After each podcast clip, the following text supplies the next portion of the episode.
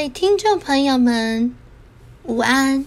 我是小维，今天要挑战把主导文唱英文版，然后用我创作的曲子跟后面一些我自己填的英文词来唱看看哦。请大家跟我一起翻开马太福音六章九到十三节，我们一起来唱吧。Our Father in heaven, hallowed be your name. Your kingdom come, your will be done as it is in heaven.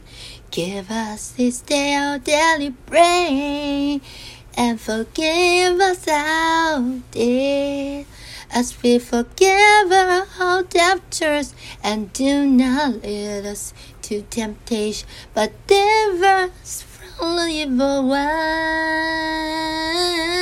For yours is kingdom and the power and the glory forever. Whoa, kingdom and the power and the glory forever. You are my Jesus forever. I love you. I don't know what I need.